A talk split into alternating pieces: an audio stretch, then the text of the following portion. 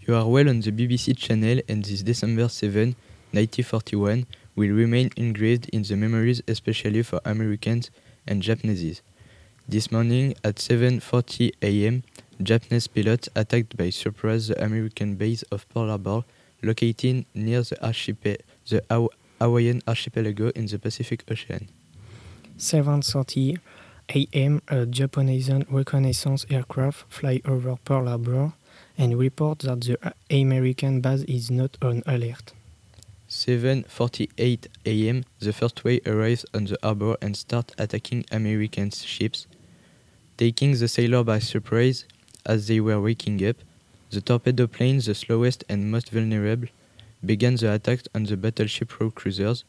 Defenders were surprised and the opposition was negligible, negligible with ammunition boxes located. Planes stowed near the runways and unmanned guns alone four of the 31 anti-aircraft batteries replying. In a, in a few minutes, five battleships and two light cruisers were sunk, and many aircraft were destroyed. 8.30 am, a second wave arrived on Pearl Harbor. It includes 171 aircraft divided in three groups.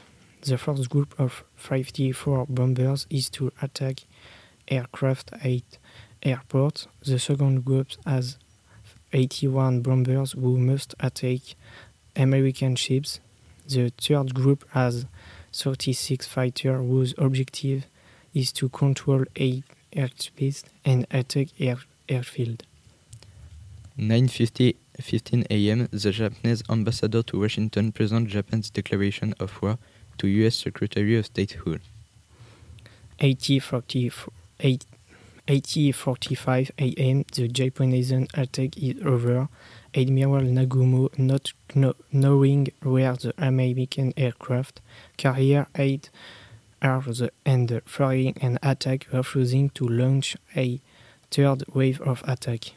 The losses are terrible for the American Pacific Fleet. The eight cuirassiers present at Pearl Harbor were wrecked. The USS Arizona was sunk and caused half of the American deaths, 1,103 deaths, and out of 1,511 crew members. The USS Nevada is sunk but will be refloated later. The USS California was sunk by two bomb modifiers, marine shell and two torpedoes, but I, it will be refloated later. The USS West Virginia was sunk by seven torpedoes, but it will be refloated later. The USS Oklahoma is, is sunk by uh, four torpedoes. The USS Maryland is damaged by two Navy shells modified into bombs. The USS Tennessee is damaged by two Navy shells modified into bombs. The USS Pennsylvania is damaged by several bombed marine shells. To conclude, in addition to naval casualties, 188 of the 403 aircraft at Oahu bases were destroyed and 159 were damaged. Two, 2,386 Americans were killed in the attack, including 55 civilians, mainly killed by unexploded American anti-aircraft shells, and 1139 wounded. In comparison, Japanese losses uh, are negligible with the loss of 29 aircraft, 9 in the first attack and 20 in the second, and uh, 74 damaged. In all, 54 Japanese died in the attack.